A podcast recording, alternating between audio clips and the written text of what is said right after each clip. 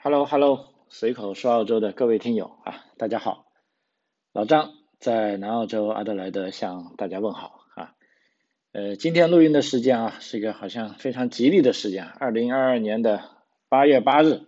啊。那么正好今天我是呃帮几个学生提交了这个四八五工作签证啊，因为目前正是一波这个毕业季啊，那么有很多。啊，同学在澳洲毕业了，如果想留下来呢，都会申请四八五签证。啊，那么结果有的朋友就觉得自己做也可以，啊，但是我碰到这些呢，都是遇到困难的。啊，呃，其实作为专业人员，我对他们犯的这些小困难，哎，我是觉得，呃，有点好奇啊，我不知道他们为什么会这么做哈。呃，但这也给我提醒了一下，就是说四八五工作签证呢。啊，是非常重要的一个签证啊，尤其是在澳大利亚留学之后啊，你要想拿到澳大利亚绿卡呢，就基本上可以说百分之九十的人吧，甚至以后会越来越多的人都要通过啊拿这个四八五工作签证这一段时间来历练自己啊，找到工作啊，有专业工作经验啊，获得这个州担保的要求啊，进而拿到这个。绿卡啊，因为毕竟这个幺八九一步到位的这个呃独立技术移民的年代啊，已经慢慢离我们远去了啊。虽然幺八九在新的财年这个配额增加了很多，呃，但业界都很悲观，因为为什么呢？幺八九首先它要解决历年啊这四五年啊积压了那么多个申请啊，还有专门一个这个新西兰人的通道啊，还有是这个呃香港居民的通道。啊，其实这两个很大的优惠啊，都占用了大量的配额，所以基本上啊幺八九对普通人来说啊还是渐行渐远的啊，所以在这里啊再次啊跟各位听友说一下，如果你还真的是一味的在等这个幺八九的，甚至哪怕你递了 EUI 了啊，其实这都是不可靠的。我建议你啊，因为你既然能递出幺八九，表明你还是啊非常优秀的，那么这时候呢。啊，做个这个幺九零啊，甚至四九幺，我都觉得这个是啊绝对必要的啊。呃，好啊，那么就开始就不啰嗦那么多了哈。按照啊一般啊我的做法啊，就听多了我的专辑的朋友们也知道啊，在讲正式的故事之前，我都会先分享一下本地的一些资讯啊，或者我身边发生的事情啊，或者我觉得这个跟我主题。相一致的啊，因为这本身这个节目叫随口说澳洲啊，也就是说，虽然我来澳洲已经超过十年了，但是对于很多啊新鲜事啊，甚至我觉得这一辈子来说，对我来说啊都是蛮有新鲜感的啊，就我也愿意在这个节目中啊跟大家啊不断的分享啊我自己所碰到一件事呃一些有有趣的事情啊。呃，然后呢，再讲正题啊，包括今天也是，不过可以先啊剧透一下，下面的正题我觉得非常重要啊，尤其是在澳大利亚啊，如果是准备上学的朋友或者来上学的朋友啊，啊或者上学毕业的朋友啊，四八五签证非常重要啊，因为四八五签证也是拒签率啊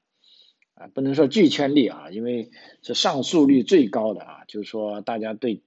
他觉得不满意，然后上诉。啊，但上诉率最高，它也是也有这个，呃，等于说它有原因的啊，因为递交四八五签证，大部分同学都是在人在澳洲境内，那么他才有机会去上诉，啊，那么最关键的呢，可能啊，就是因为啊，有的人在做 DIY 的时候啊，自己不小心啊，就一些很基本的事实或者一些小的细节没处理好，那么被拒绝了，那么这样就要上诉了。啊，但无论如何啊，我建议大家的签证不要轻易被拒绝啊，因为一旦被拒绝呢，啊，不但影响你以后的这个 PR 的申请啊，甚至这个对你拿 PR 的规划啊，甚至拿下一个新的签证啊，都会有非常大的麻烦啊。即便你去上诉了，你想，你一个是要花时间，第二还要花额外的费用啊，第三更不好的是就把自己的心情搞糟糕了啊。啊，那么待会儿呢，到下半节呢，我会讲讲，主要是啊，跟大家分享一下这个四八五签证一些在申请的时候要注意要注意的地方啊，因为这也是我处理了那么多这种签证中，我自己总结出来的啊，有这个数据支持的一些呃案例，我觉得是有必要啊告诉大家哈。OK，呃，先讲一下啊，今天这个题外话就是说今天跟一些朋友聊了，就关于一些呃，比如说留在澳洲做什么事情啊，其实做一个房产中介啊，这个 property manager、property agent，这个是一个非常好的呃职业啊。坦白的说，当时我来澳洲之前，呃，我还真的想过这个事情，因为当时我在看的某个电视台上啊，他就介绍了，比如说呃，这个中国人在海外的生活，其中就呃有一对夫妻是做。啊，这个房产中介的啊，我记得那个节目应该他们在美国的，当时我还鄙视了一下，我说，在国内的高级知识分子去到啊这个美国怎么做中介，居然也那么开心啊，而且还要上电视啊，当时不了解啊，后来来到这里觉得啊这个房产中介其实还是一个非常好的呃职业吧，尤其是对第一代移民来说啊，呃为什么这么说呢？因为第一代移民嘛，你要啊先要。啊，了解这边文化啊，了解这边的语言啊，然后慢慢开始享受这边的生活，那你呢一定会有啊这个呃各种压力啊，就跟人接触的压力啊，甚至呃经济压力。那么呢，其实做这个房产中介呢，都可以帮你解决问题啊。那么今天的事实呢是啊，我这两个啊，就是说可以说华人里面的英雄吧，就是说你可以看一下啊。他们的收入大概有多少？当然，今天我对他们的收入是估出来的，因为这个收入呢，我不是税局，我也没办法知道，而且即便我知道，我也不能说出来，因为什么呢？这两个呃最佳的华人经纪人呢，其中有一个居然还是我认识的啊，呃也比较多交流的，也是一个非常棒的经纪人哈，因为在去上个财年哈。啊，啊这个有本地媒体呢就记录了，其中有位女性的房地产经纪人呢，她是售出了价值大概是一点九五亿澳币的房产，啊，那这个是非常厉害的，一年内啊，当然她那个房子肯定也很贵，啊，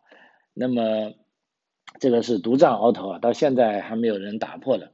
啊，然后到这个财年呢，SA 呢就南澳洲呢这个关于这个呃 real estate dot com dot au 呢就是说。这个网站呢，现在等于说总结出了啊，华人经纪人啊，今年在刚过去的一个财年也上榜了啊，分别是他们两个人，我可以告诉大家，基本上各卖了这个三千万销售额啊，三千万澳币啊，呃，其中一个人叫 Laura 啊，他所在的区域呢是 Norwood 啊，他叫。呃，这个 agency 呢是 Ray Y Novo，这个 Ray Y 呢其实也是一个大概是类似一个连锁的房产公司吧，你甚至可以以呃加盟的形式加进去啊。那么这个 Laura 好啊，我就叫它好 H A U 吧，H A O Laura 好，他从业呢是七年啊，其实这个七年时间还真的是不长啊。那么他所卖的这个这个地理区域啊，Linden Park 跟 b i l m o 啊，如果熟悉南澳洲的人都知道，这两个其实是东南边的啊非常好的区域啊，可以说是既是学区啊，比如说 Linden Park 有这个 Linden Park 小学，还有这个格兰那个 International High School，这都是最好的公立中学跟公立小学了。那么这基本上这一片地的房产也是啊相当贵的啊。我说的贵呢，这个是单价贵，而不是说这整栋楼贵啊。因为有的地方它很大，它自然贵，但是这里呢，它房子不大，都很贵。那么我看了一些数据啊，就是说这位叫 Laura 的这位呃女经纪人，她平均在二零二一这个财年啊，刚过去这个财年，她的房产卖出去的时间呢是四个礼拜，就是说这个房要准备卖了，从推出市场啊，也就是说。从放广告开始啊，平均四个礼拜啊，不到一个月啊，他就可以卖一套房啊。那么在过去一个财年，他总共卖了多少房呢？是卖了三十二套房啊，三十二套房啊。其实大家想一下也不多哈，呃，四八三十二，差不多是八个月的时间。那其实他还有四个月啊，干嘛去了呢？呃，有可能是休假去了哈。呃，然后他卖的房子的平均价格啊是。九十三万七千五百元啊，这个就是我们一般认为是独立房了，house 了啊，啊，所以可以说这一个区域在南澳洲阿德莱德是呃比较好的区啊。那么它卖的最终的总值呢，在二零二一年呢，财年呢，基本上啊刚好齐平就三千万啊。那么三千万可能有朋友在问，那如果这样，他大概收入是多少呢？啊，这边我可以估算一下，不太准确啊，但是呢，我这个估算也是有这个呃真实基础的啊，因为一般来说，我们啊这个澳洲的房产中介若帮你卖房，他会向卖家啊收大概百分之二的啊这个中介费，也就是说，假定啊这个公司它是收了百分之二的中介费，大概三千万啊百分之二就应该是六十万。那六十万呢，就看这个员工啊，有的员工呢是以被雇佣的形式跟这个公司，比如说我这个公司雇佣你，那有的员工呢是 contract 的关系，就是说我完全是啊跟你进行平等的合作的啊，就类似我是挂靠在你那里的啊啊，那么这种呢，我像这这个 agent 哈，这个 real y 这个 agent，一般我知道大部分人是以这种形式的，那我假定。啊，suppose 这个 Laura 好是以这种形式跟公司合作的，那他至少啊，按照我的了解，他可以在百分之二里面拿到其中一半的佣金啊，就说公司收一半啊，他收一半，那他收入多少呢？也就是说是六十万的一半啊，大概三十万啊，那三十万在南澳来说算其实算一个可以说是非常非常高的收入了啊，非常不错啊，他卖了三十二套房子啊，啊，当然了。啊，这个 Laura 肯定是很厉害的一个人了啊，这个是毋庸置疑的啊。但是在这里呢，我们从他的收入来看呢，也的确啊，只工作了在这个行业内只工作了呃七年啊，那是非常不错的啊。这里呢对他的点评呢是这样写的啊，他在房地产销售的各个方面都有啊丰富的经验啊，他以零售和商业背景进入该行业，呃，并拥有自己买卖住宅和商业物业的个人经验。啊，但在房地产领域，他找到了自己真正的使命，运用了他出色的客户服务技能，同时也利用了他说英语和普通话的能力。他与生俱来的能力很快让这个他因其才华、努力和永不放弃的态度而获得了星星奖啊！他这个是这个叫做呃 Stars 啊，星星奖啊，的确是啊非常年轻的一个人啊。呃，从业七年啊，非常不错啊。他在呃这个啊，这是其中一个啊。第二个呢是叫呃王静的啊，呃这个呢其实他的从业时间呢是比较长啊，他从业已经有十三年了啊。但他的这个卖房的区域呢是 CBD 跟东部郊区，也就是说是在啊城市的中心啊跟东部的一些郊区，等于说刚才我讲的这个。Laura 呢，它也是东部郊区，但它是东南部的。它相对于说这个 Laura，它卖的这个啊范围卖房的范围更加窄一点啊。但是这个啊近，我们就叫它近啊，它卖的范围卖房的范围比较多一些，比较广一些啊。但是即便它卖的多比较广一些呢，因为我们知道这个澳洲这个阿德莱德 CBD，也就是市中心的房子啊，并不是那么贵的啊，甚至有的是公寓，它的单价呢是远远。比这个呃东南部的这些郊区的 house 的价格要低的啊，那么对比一下啊，所以这些房子也不是说那么受欢迎啊。它在刚过去的财年呢，它平均卖出房子的时间呢是呃八十四天平均时间啊，这个其实就比这个 Rora 就多了很多。Rora 是四七二十八是二十八天啊，它是八十四天啊，正好倒过来。呃，但是呢，他卖的房子比较多，这个静啊，他是卖了四十三套啊，这个 Laura 呢才卖了三十二套啊，那么总价啊，它的平均价格呢卖的是六十六万啊，所以我刚才说他卖的这个 CBD 的房子可能没那么贵啊，啊，它的总销售额呢是三千一百九十二万，然后九千九百三十一块啊，也就大概你可以认为是三千二百万吧啊，那么三千二百万。如果按照我刚才按照 Laura 的这种方法来帮他计收入呢，呃，如果 Laura 是有呃这个三十万呢，他大概就是三十二万啊，啊，那其实这个也是非常不错了啊。就后面这个静啊，是我认识的，他也是东部的一个可以说呃非常有名气的啊这个呃房地产的这个呃买卖行家啊，恭喜这两位。女性啊，这两位女性都是华人啊，啊，但不知道为什么为什么没有男性在上面有啊？但是这两个啊华人地产经纪人呢，可以说呃，我觉得也是挺有意思的，就是说让大家知道啊，做这个地产经济啊虽然很累啊，但是收入也是非常不错的啊。那么具体地产经济其实并不是我们平常想的，它就是呃卖卖房而已。其实他们要做的事情。很多的啊，因为我除了认识这个静之外，我还认识我们家附近的一个啊本地人啊，呃，就经常每天下午他说他要做的事情，他就是要去，因为最重要的是你要找到房源啊，因为澳大利亚的房子以这个 house 为主啊，就像我们这些都是呃独门独户的啊，就是说我要相信你把房子交给你卖啊，这时候你才有机会赚钱啊，所以他们要做的很大的事情就是。游走于这个社区当中啊，派卡片也好，啊发传单也好，或者赞助体育活动也好，或者开这种啊研讨会也好，就是说让社区的人认识你啊，熟悉你啊，进而相信你啊，进而才愿意把房子委托给你来出售，然后在这个时候呢，你才有机会利用你的这个专业能力啊，专业才华啊，把房子卖出。顺利的卖出去啊，当然卖的这个价格要符合这个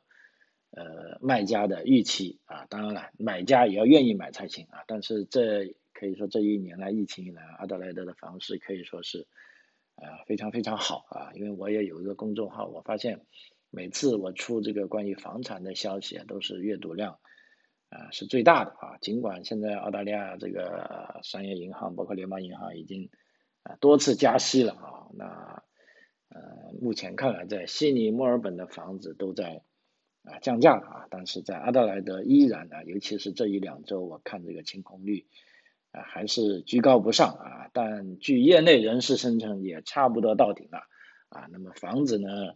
啊是拿来住的，它不能只涨不降啊。但据说也会啊进入一个降的时期。那么其实很多我们新移民啊在。尤其是在中国大陆这个大城市来的，都只经历过房子涨，没有经历过啊房子降啊。那么这时候呢，所以我在帮朋友买房的时候，我也会提醒他，就说你如果投资啊，当然我不是投资专家，但是我只能告诉你，不要把钱全部投在房产上啊，这是第一点啊。但是也不能不投啊啊，最关键的是你这个心态要啊非常的。怎么说吧，你要有一个呃健康的心态，就是说这个房子你投进去跟任何其他行业一样，一定是呃有亏有盈，它有上升的空间，也会有下降的可能啊。就是说你如果完全把啊在中国之前的经验拿过来，就啊以为房子一定会啊涨的啊不会降的，而且我一卖出去一定会很多人来抢的，其实不是这个样啊。所以在这边。啊，当然了，如果真正再说到卖房，就有很多很多可以说，我这边就啊不展开了啊。我当然我会有以后的节目，啊，看看有听友若愿意听的话，因为呃我在澳洲呢做这些就帮助啊大家的事情，其实也是在帮助自己吧啊啊，就说帮朋友啊，帮这些客户啊啊做这个 consultant，也就顾问参谋啊，怎么样买一套好的房子啊，其实这。方面我还是蛮有体会的啊，在这里呢，我也愿意啊帮大家啊这个分享啊自己所得的信息啊，那么这个当然就啊在拿到以后的节目里哈，OK 啊，那现在我们其实就想一下讲一下这一次的这个正题啊，就是说这个啊四八五啊这个工作签证啊它有哪些雷区啊需要提醒的？因为四八五工作签证呢是一个可以说。基本上所有来澳洲进行留学之后啊，想拿绿卡的朋友都会申请的一个签证，而且这个签证也非常独特啊，就是说按照澳洲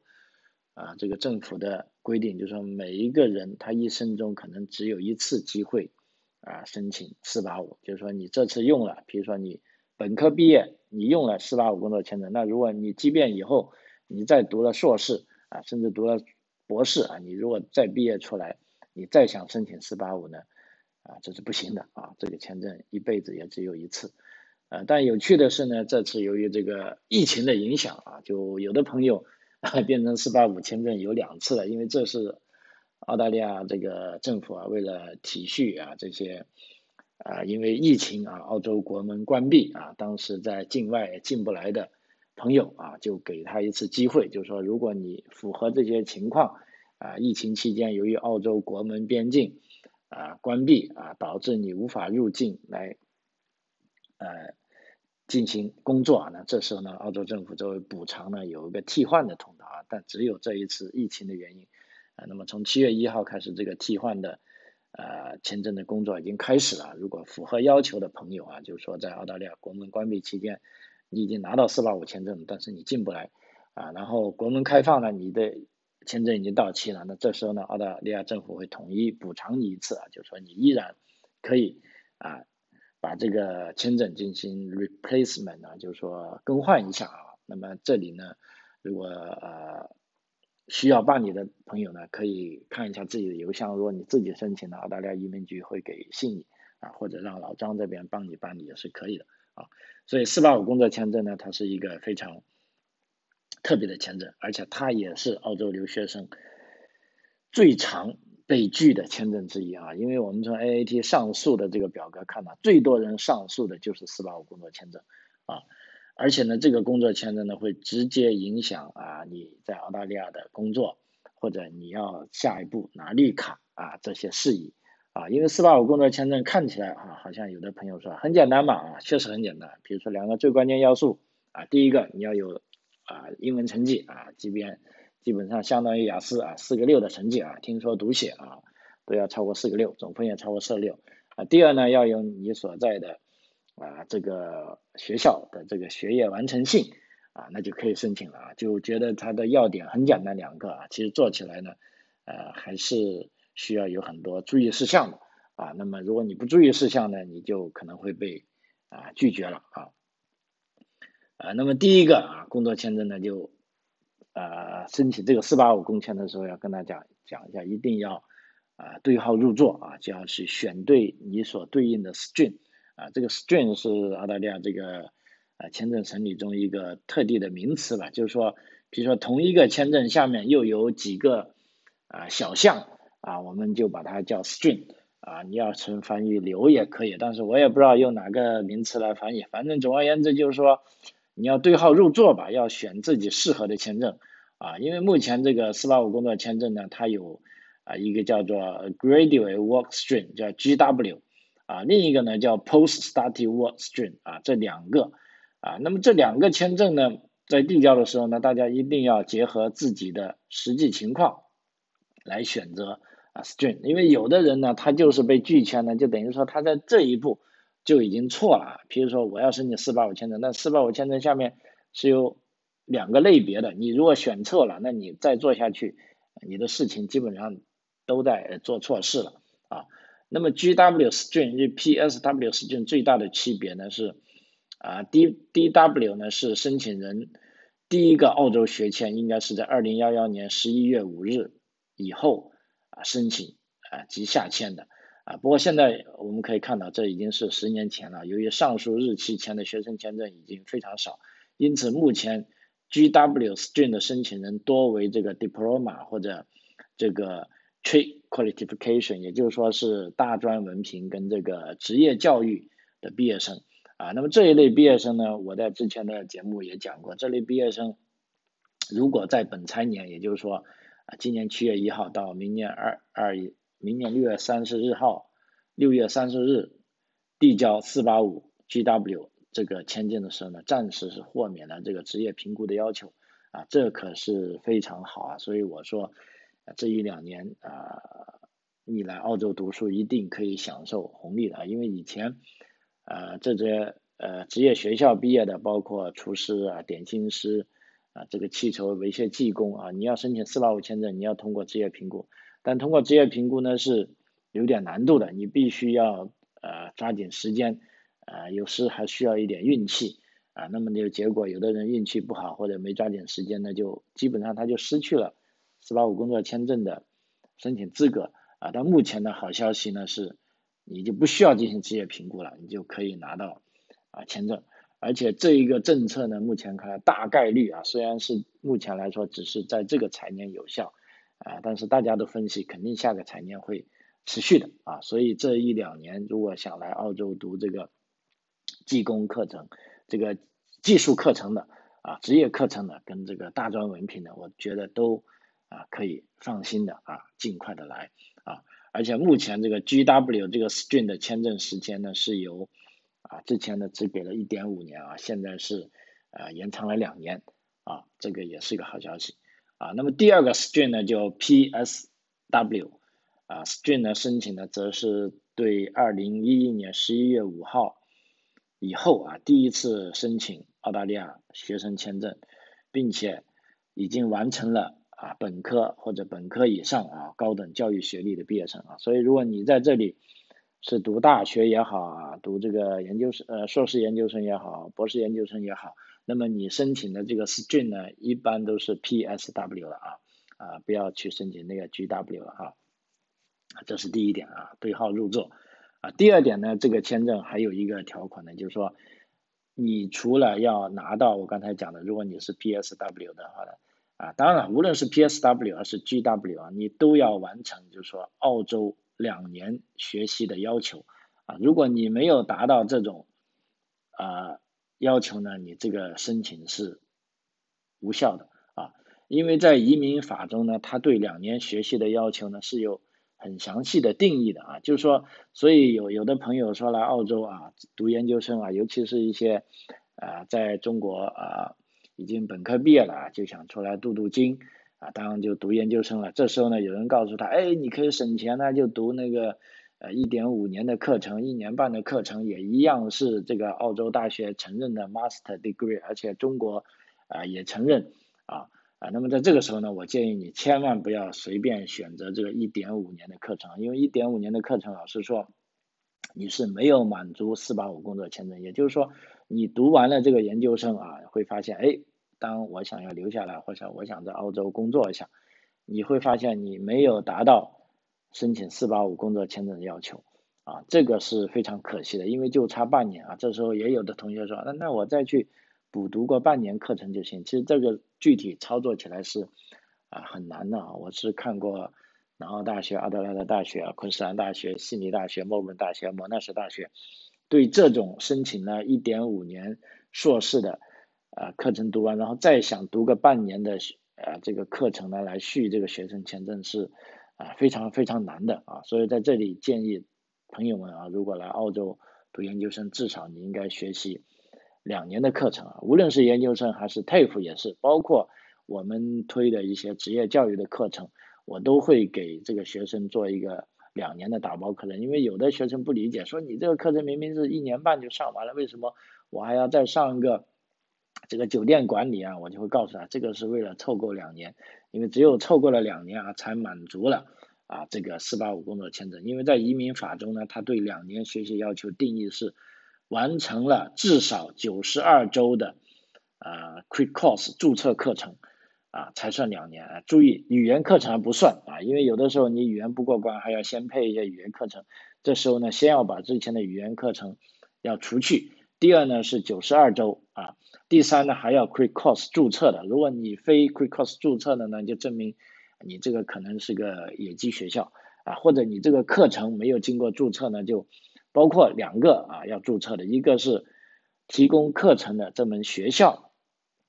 要是 Quick Cos 注册的，然后这个学校所提供的课程也是要经过啊这个 Quick Cos 注册的啊，这也是澳大利亚的这个法律啊，为了保证澳大利亚这个教育产业的一定的这个呃教育质量而做的一些门槛啊，就不是说任何一个澳大利亚的呃这个学校你都可以去招。海外学生的啊，你只有是注册了 quick course 啊，所以在这里也给大家啊一个窍门，就是说你如果想看一下你你所申请的学校跟专业有没有是 quick course 认证的呢？啊，它很简单，一个呢在录取通知书上一定会写出来的，比如说 quick course 的代码是多少，二三二幺幺零或者零五七四八。第二点呢，你可以在网上啊，在澳大利亚政府的官网上去查这个学校啊，它到底有没有在 q u i c k Course 注册的？如果这个学校没有注册，或者它的课程没有注册，那这时候你就千万千万要小心了啊，不要随便入读这些学校啊，因为这有可能是一个啊陷阱啊，尽管可能他开的这个价钱非常便宜，但是你千万不要轻易去读啊，因为你读了有可能你再下一步你就没法做下去了啊。不过也同时需要注意呢，除了九十二周的这个注册课程之外，同时申请人在澳洲境内完成学习的时间至少要满足十六个啊自然月的啊要求啊。所谓十六个自然月，我们就看一下啊，就啊跟九十二周，因为一周一年大概是五十二周，五十二周就是二十四个自然月啊，你达到了至少十六个自然月就可以了啊。因此呢，这时候呢。对于有些啊，比如说有些朋友他来到这里，他想有免课的啊，那么学校也会同意给你免课，因为学校他会不，他才不管你以后能不能申请四百五。如果你免了课啊，那你的上课时间不够的话，那呢这时候也不行。说这时候呢你要免课呢，你就要想想清楚了，不要啊随便去免课啊。但即便你要免课，你也要考虑清楚，如果免了这门课，你能不能加回另外一种课？因为什么？你要完成九十二周的这个课程时间呢？如果你免了太多的课，啊，你这个九十二周你没达到，那这时候呢，你依然不能满足这个啊四八五工作签证的要求，依然不能申请啊啊。同时，这个疫情啊，现在一个新的情况就是说，这两年疫情来呢，很多同学可能在澳大利亚境外啊上了一段时间的网课啊，那么这个境内学习的要求在什么情况下满足呢？啊，也是很有讲究的啊，这个甚至也可以开一集来讲。那这边我就啊不展开了，我只在这边提醒大家，如果呃你在上的那个学校，你可以问他，你说我在这个网课算不算在澳大利亚境内学习？那个学校可能会呃清晰的答复你啊，那么这时候你就心里有数了啊。那么据我所知呢，在澳大利亚边境开放前，也就是说在二零二一年的十二月。啊，十四号之前是全部算的，那么十四号之后呢，就慢慢的啊，有些大学说算，有些大学说不算，那这时候呢，你就要问你自己的教育机构了啊，那么只要他们是非常正式的回复了你啊，你就心里有数了。如果是不算的话，那你就要尽快入境澳洲进行学习了啊，否则你这个时间就浪费掉了啊啊，这是第二点啊，等于说要满足两年的学习要求。啊，那么第三点呢，还有一个也是时间的要求，就是说这个四八五啊工作签证呢是要求你毕业之后在六个月内啊就要申请，你不能超出六个月，而且这个时间非常关键，这六个月是从什么时候开始计时呢？啊，它不是从你拿到毕业证的那一刹那开始计时啊，这个非常关键啊。那么四八五工作签证必须在六个月内的申请呢，而按照移民法的规定呢，我们所说的这个六个月呢，是根据你所在的学校所出具的叫 completion letter，就是说完成信当中呢，这有个叫 completion day，就是说完成日期啊，从这个时候就开始计算了，而且这个时候呢，往往会比你这个呃毕业的时间要早啊，比如说。我这边啊，在帮一个朋友做的时候，他的这个呃 completion completion letter，他写的毕业时间呢是呃七月十一日，二零二二年。那事实上，呃，他拿到毕业证的时间呢是呃前几天，就等于说已经相差了一个月了。那么这时候你一定就要注意，是以那个时间为准的啊。那么如果你在这个签证申请时你已经超出六个月呢，你是不可以申请的，这个也非常关键。啊，这个计时的时间啊，所以呢，这个呃是在有效期内啊，六个月的有效期啊，毕业之后的六个月啊，是你的毕业信之后六个月啊，不是毕业证上的六个月啊。最后呢啊，时间关系啊，不说太多了啊，第四点啊，就把它结尾了，就没有错过啊，不要错过有效期啊。这个有效期呢，因为我刚才讲了，这个四八五工作签证呢，还需要有这个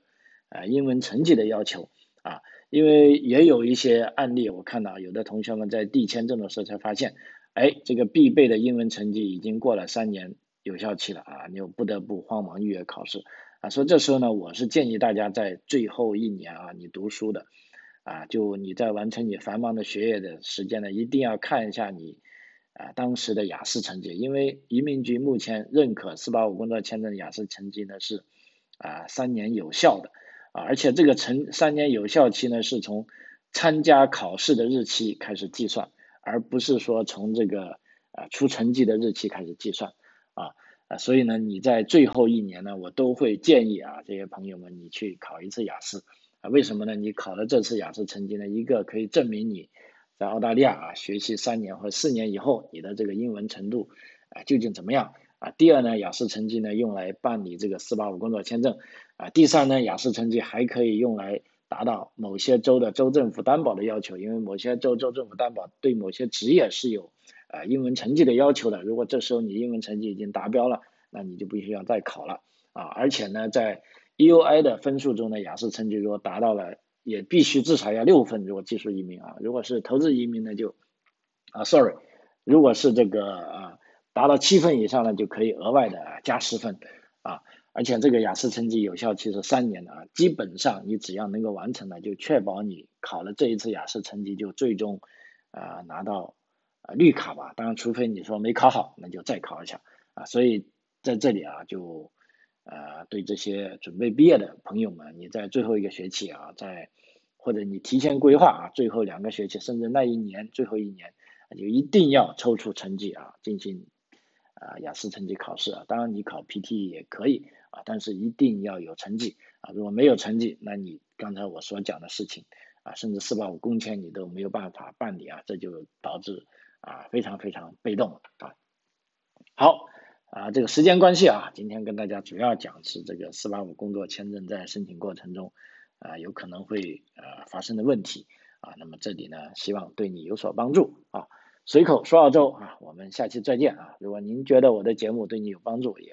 欢迎你啊转发给朋友啊或者点赞啊都可以，好吧？非常感谢，我们下期再见啊。最后呢啊，sorry，再预告一下，我用了这个新的这个。啊，录音设备之后呢，这个沙沙感啊，好像还是没有解除，但是高低音部分也已经有所好转了啊。那我会继续持续改进，而且啊，再过几天我会跟咱们的节目嘉宾赵顾啊做一些呃比较新的节目啊，也欢迎大家收听啊，再见。